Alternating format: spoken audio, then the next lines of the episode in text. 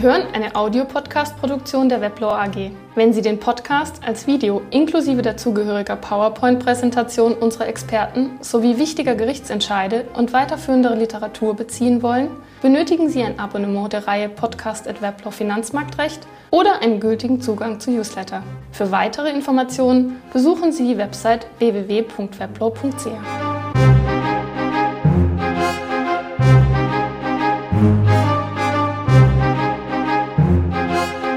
Sehr geehrte Damen und Herren, ich begrüße Sie zu diesem Podcast im Finanzmarktrecht zum Thema allgemeine Geschäftsbedingungen von Banken. Mein Name ist Harald Bertschi. Bekanntlich bewegen sich die Banken derzeit in einem anspruchsvollen geschäftspolitischen und regulatorischen Umfeld. Wir leben in einer Zeit der Tief- oder gar Negativzinsen. Es besteht ein hoher Kostendruck bei stets steigenden regulatorischen Anforderungen und wachsenden Ansprüchen der Kundschaft, beispielsweise bezüglich mobiler Applikationen. Vor diesem Hintergrund fragt sich, welches der rechtliche Gestaltungsspielraum der Banken ist, um sich in diesem schwierigen Umfeld zu behaupten.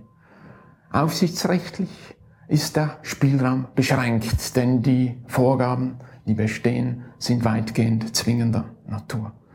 Demgegenüber fragt sich, inwieweit die Banken privatrechtlich die Kundenbeziehung gestalten können auf eine Weise, welche die Banken in diesem Umfeld unterstützt. Im Folgenden soll dieser Gestaltungsspielraum hinsichtlich der allgemeinen Geschäftsbedingungen dargestellt und sollen aktuelle Trends beschrieben werden. Zunächst erfolgt ein kurzer Überblick über die Ausführungen. Traditionell sind die allgemeinen Geschäftsbedingungen darauf ausgerichtet gewesen, mögliche Ansprüche von Kunden gegen die Banken abzuwehren. Mit den neueren Technologien war E-Banking ein Thema und in den letzten Jahren kam das Problem möglicher Herausgabeansprüche im Zusammenhang mit Retrozessionen hinzu. In der jüngeren Vergangenheit ist nun aber vermehrt ins Bewusstsein gerückt, dass die Banken ein Interesse daran haben könnten, Ansprüche gegen Kunden geltend zu machen.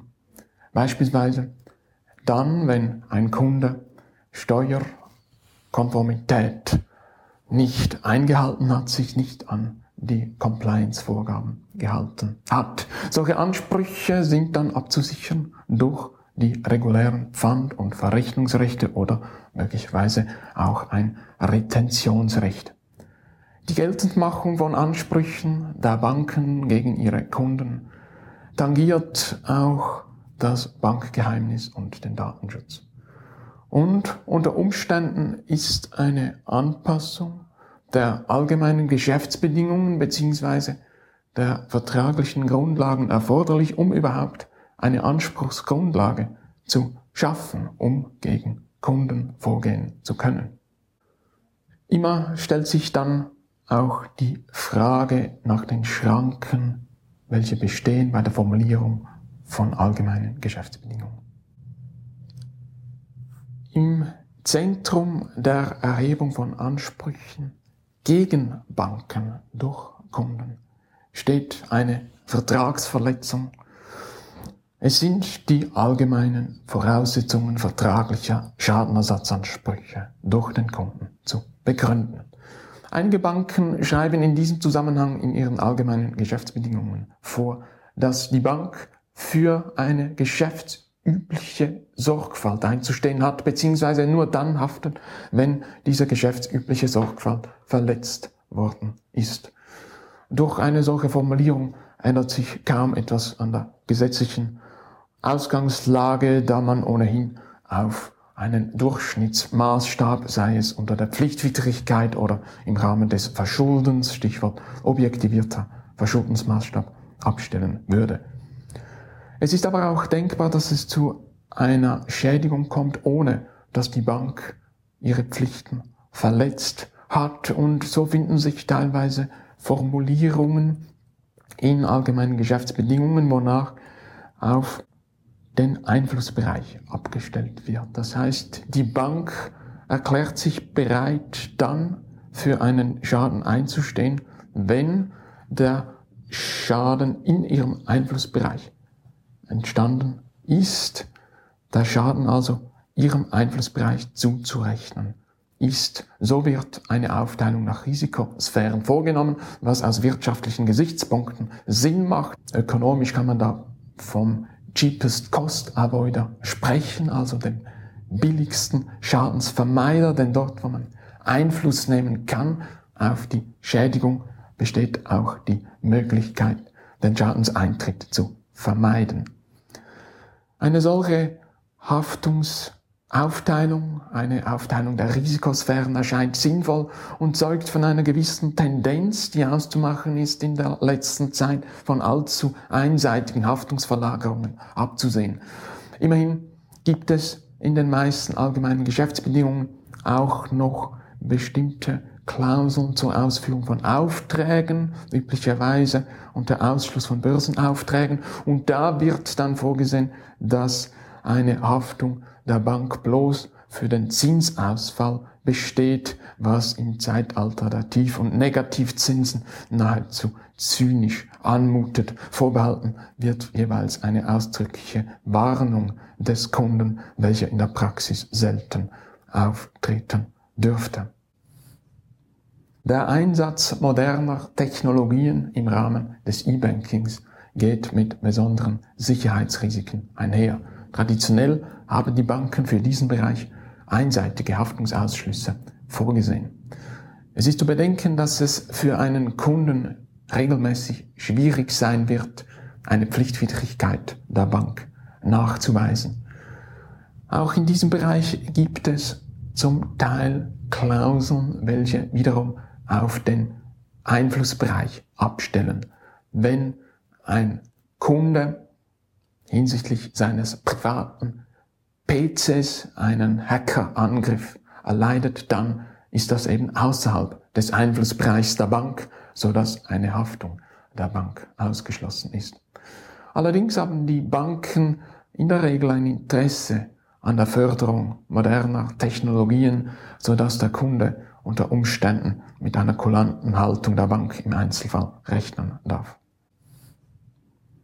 Inzwischen hat sich die Regelung der Retrozessionen in den allgemeinen Geschäftsbedingungen oder weiteren Reglementen einigermaßen eingespielt.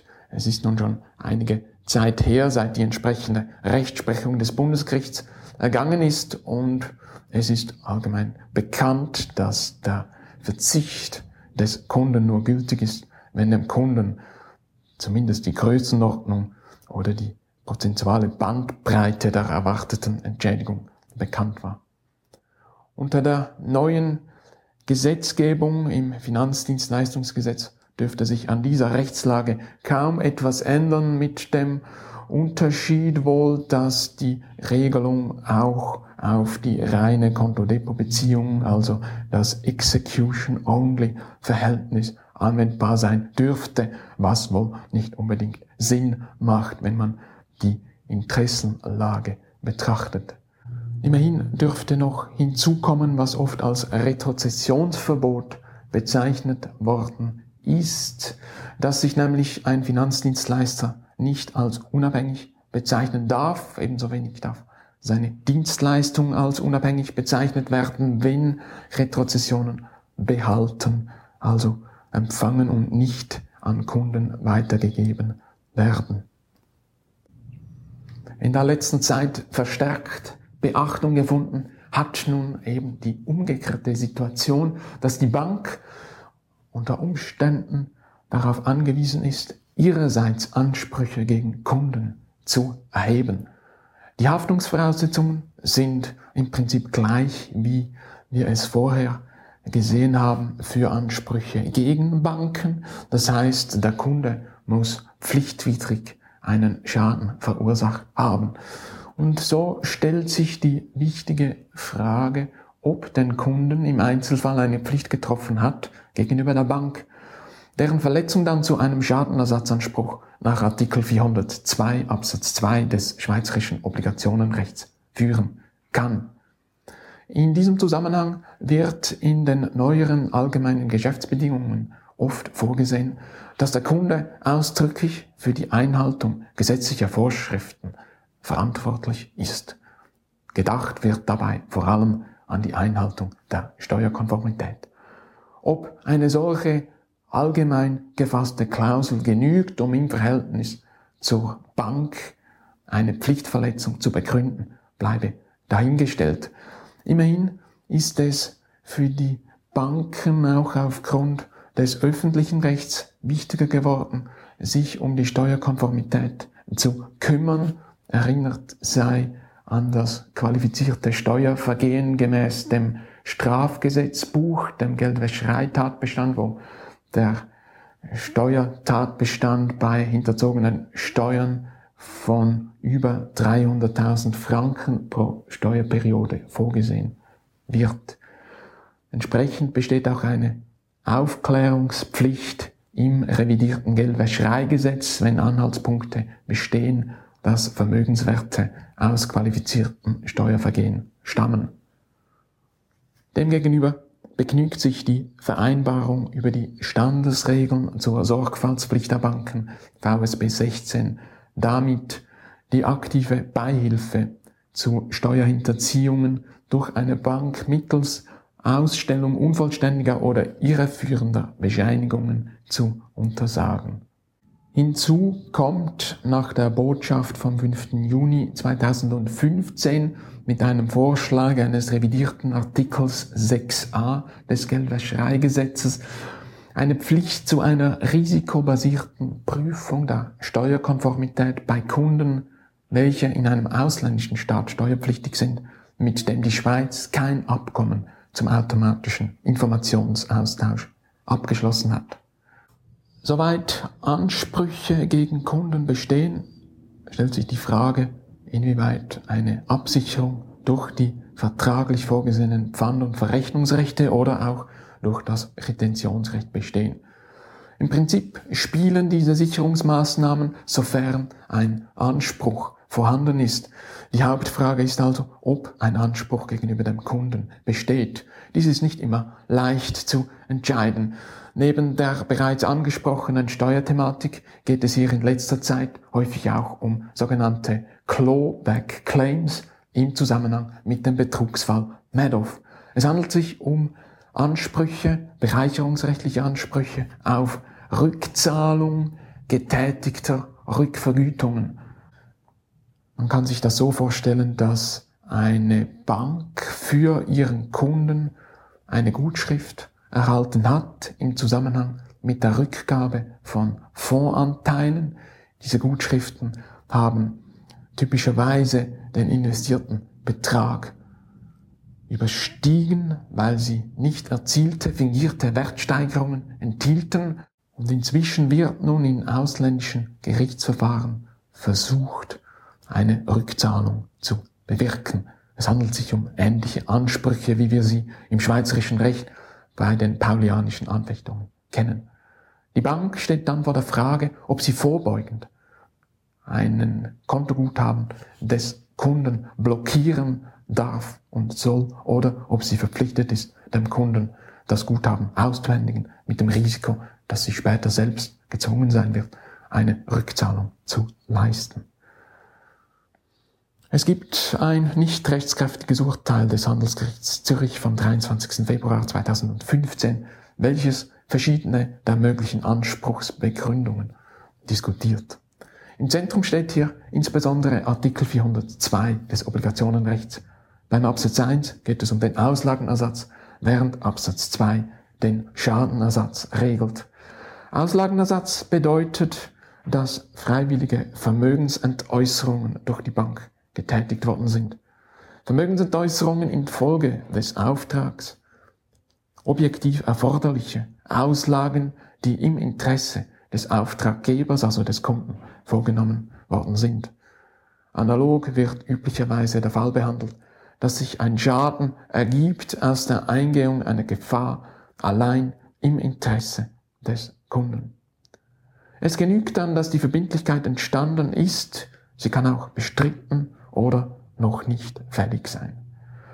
Es bestehen Anhaltspunkte, auch aufgrund bisher ergangener kantonaler Urteile, dass im Zusammenhang mit den genannten Madoff-Clawbacks tatsächlich hier eine Grundlage besteht, auf deren Basis die Bank einen Befreiungsanspruch gegenüber dem Kunden begründen kann. Die Parallelbestimmung, Artikel 402 Absatz 2, die Geltendmachung von Schadenersatz gegenüber dem Kunden, erfordert eine unfreiwillige Vermögensverminderung. Erforderlich ist also in diesem Zusammenhang, dass der Kunde vertragliche Pflichten verletzt hat. Und diese Pflichtwidrigkeit muss natürlich und adäquat kausal sein zum eingetretenen Schaden der Bank.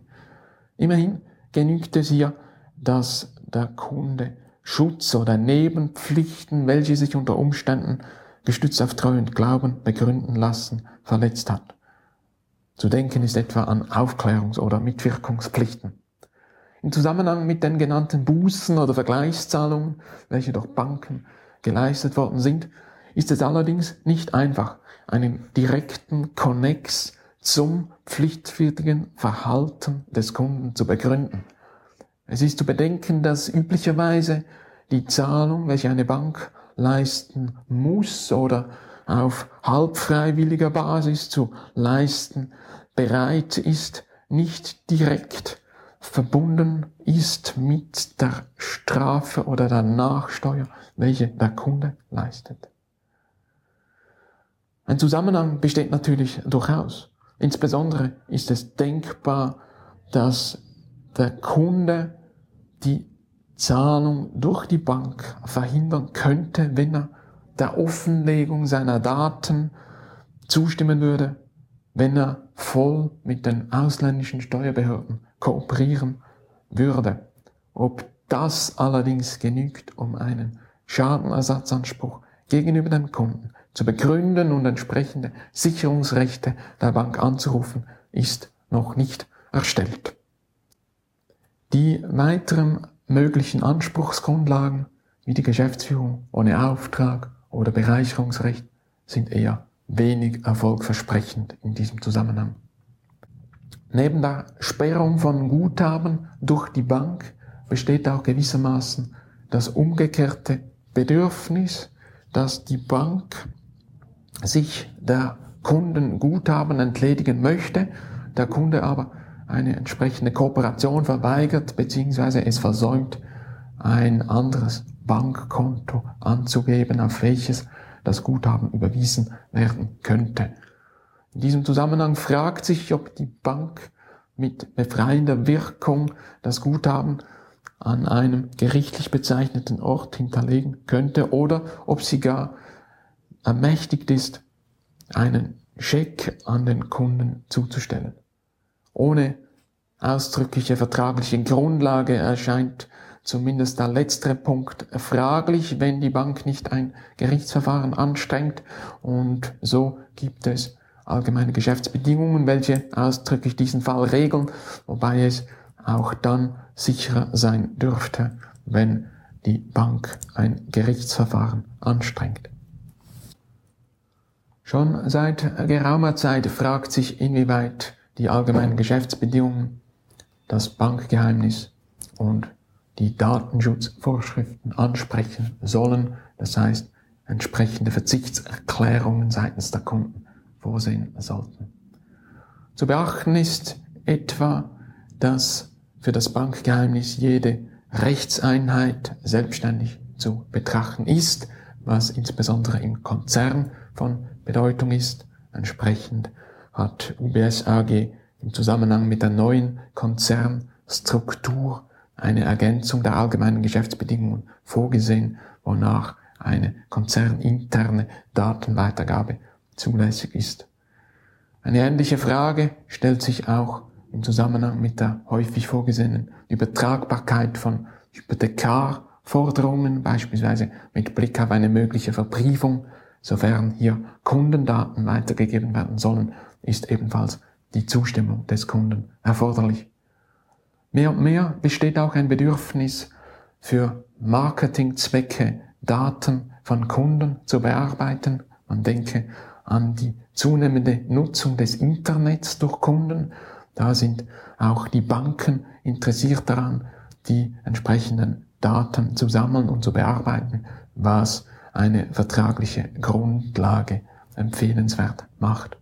Und schließlich kann bei der Geltendmachung von Ansprüchen gegen Kunden durch die Bank das Bedürfnis bestehen, entsprechende Verzichtserklärungen vorzusehen. Einzelne allgemeine Geschäftsbedingungen gehen in diesem Zusammenhang recht weit und entbinden die Bank von ihrer Geheimhaltungspflicht im Zusammenhang mit der Wahrung berechtigter Interessen durch die Bank. Aufgezählt sind dann einzelne Fälle wie das Forderungsinkasso oder die Entgegnung von in der Öffentlichkeit erhobenen Vorwürfen gegen die Bank. Zu beachten ist in diesem Zusammenhang, dass hinsichtlich der zwingenden Datenschutzbestimmungen eine Zustimmung in den allgemeinen Geschäftsbedingungen unter Umständen nicht genügt. Und separat zu behandeln sind jeweils etwaige Informationen, welche Mitarbeiter betreffen. Hierzu bestehen Erfahrungswerte im Zusammenhang mit den Steuerverfahren mit den USA. Entsprechende Zustimmungen müssen dann auch von den Mitarbeitern vorliegen. Im Zusammenhang mit dem veränderten geschäftspolitischen Umfeld stellt sich die Frage, inwieweit die Banken ihre Konditionen gestützt auf die allgemeinen Geschäftsbedingungen ändern dürfen, beziehungsweise inwieweit die allgemeinen Geschäftsbedingungen ihrerseits angepasst werden dürfen, ohne dass jeder einzelne Kunde aktiv mitwirken müsste. Üblich ist seit längerem ein einseitiger Änderungsvorbehalt in den allgemeinen Geschäftsbedingungen. Das ist nicht per se unzulässig, doch ist darauf Acht zu geben, dass der Kunde auf geeignete Weise und vorgängig darüber informiert wird. Einzelne Bedingungen sehen in diesem Zusammenhang vor, dass die Zustimmung als erteilt gilt, wenn nicht ein Widerspruch ergeht, beispielsweise innerhalb von vier Wochen oder innerhalb eines Monats. Dem Kunden sollte auch die Möglichkeit gelassen werden, dass er rechtzeitig die Geschäftsbeziehung beenden kann und die Vermögenswerte auf eine andere Bank übertragen kann. Vor diesem Hintergrund sind somit kurzfristige oder gar rückwirkende Anpassungen problematisch. Ebenso gewissermaßen erschwerende Begleitumstände, wenn beispielsweise eine Bank neue Gebühren, etwa Depotgebühren, einführt und gleichzeitig bereits hohe Titelauslieferungskosten vorsieht oder Saldierungsgebühren bei einer Aufhebung der Geschäftsbeziehung. In einem solchen Fall hat der Kunde dann kaum eine Wahl, den Gebühren auszuweichen. Es ist in solchen Fällen wichtig, dass genügend lange Vorankündigungsfristen eingehalten werden. In welchen Fällen sind solche Anpassungen etwa relevant derzeit? Zu denken ist an Zinssenkungen, Negativzinsen, neue oder höhere Gebühren. Die Negativzinsen stellen ein Spezialproblem dar, denn rechtlich geht es bei den Negativzinsen nicht mehr um eigentliche Zinsen, sondern wohl um eine Kommission.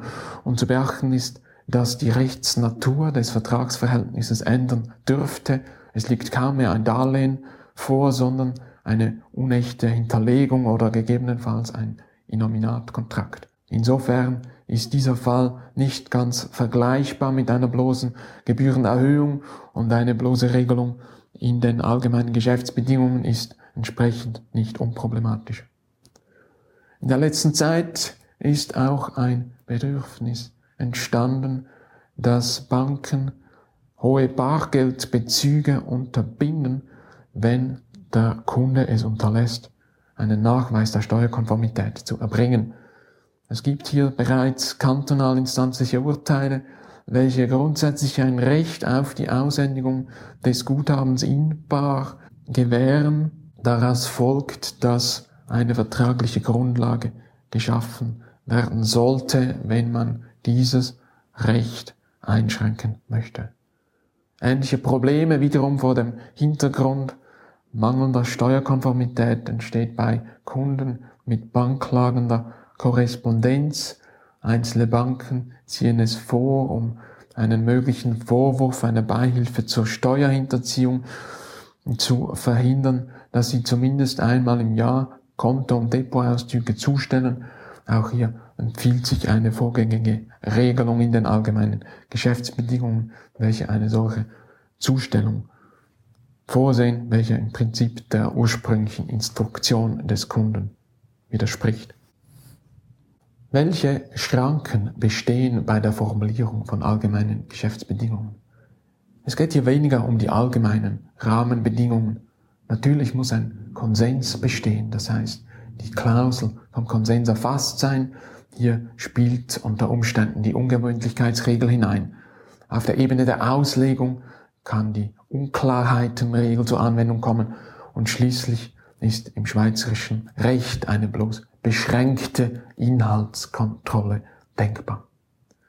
Als zwingende Bestimmungen werden etwa Artikel 100 und Artikel 101 des Obligationenrechts genannt, wobei zu beachten ist, dass die Banken zu den obrigkeitlich konzessionierten Gewerben zählen.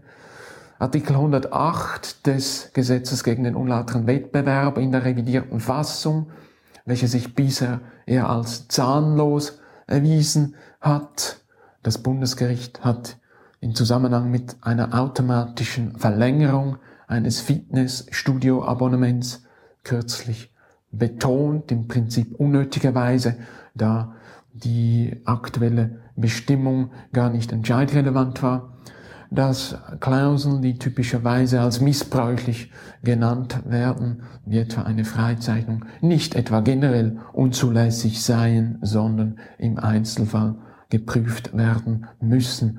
Das ist als Signal zu verstehen, dass das Bundesgericht eine gewisse Zurückhaltung in der Annahme der Rechtsmissbräuchlichkeit ausüben dürfte.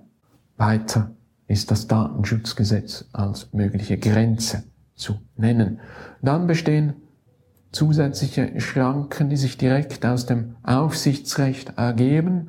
Zu denken ist etwa an die zwingenden Haftungsbestimmungen des Bucheffektengesetzes im Zusammenhang mit der Verantwortlichkeit aus der Wertschriftenverwahrung oder Übertragung, vor allem relevant beim Outsourcing oder im Konzern. Dann besteht eine gefestigte Rechtsprechung zu Artikel 11 des Börsengesetzes. Weitere zwingende Bestimmungen des Aufsichtsrechts sind denkbar.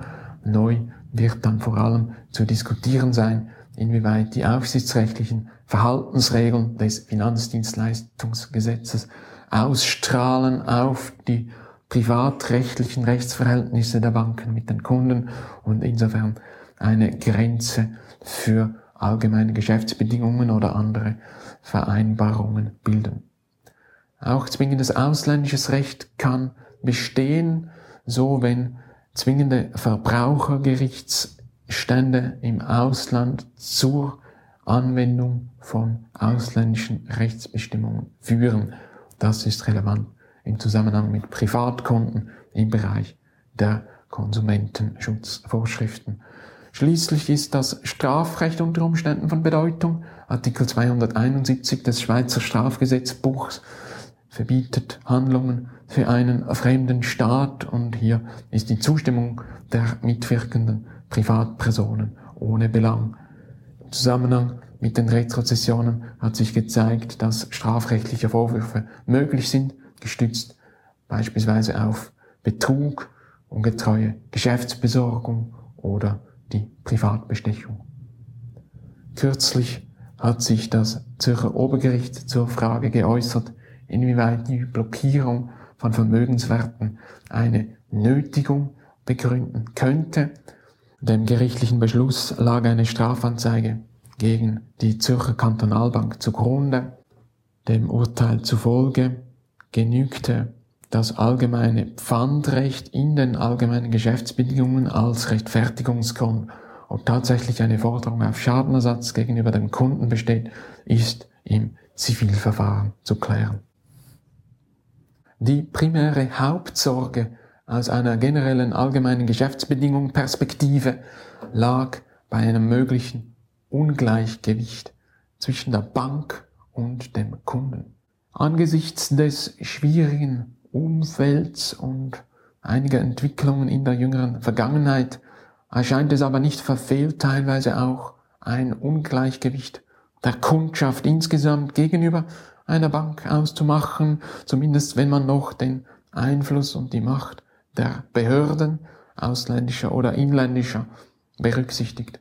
Auf jeden Fall ist eine gewisse Verlagerung der Funktion der AGB zu beobachten, weg von der Abwehr von Kundenansprüchen hin zur Begründung und Geltendmachung von Ansprüchen gegen Kunden durch die Banken. Hierzu ist eine vertragliche Grundlage erforderlich. Im privatrechtlichen Verhältnis mit den Kunden besteht insofern ein gewisser Gestaltungsspielraum. Die AGB können als Hilfe in diesem schwierigen gegenwärtigen Umfeld der Banken dienen, etwas überspitzt gesagt gar als Retter in der Not sich erweisen. Zu beachten sind allerdings immer gewisse Schranken, welche sich aus zwingenden Vorschriften des öffentlichen Rechts ergeben, namentlich die neu vorgesehenen Verhaltensregeln im Finanzdienstleistungsgesetz werden in diesem Zusammenhang noch zu einigen Diskussionen führen. Soviel für den Moment zu den allgemeinen Geschäftsbedingungen der Banken. Ich bedanke mich für Ihre Aufmerksamkeit.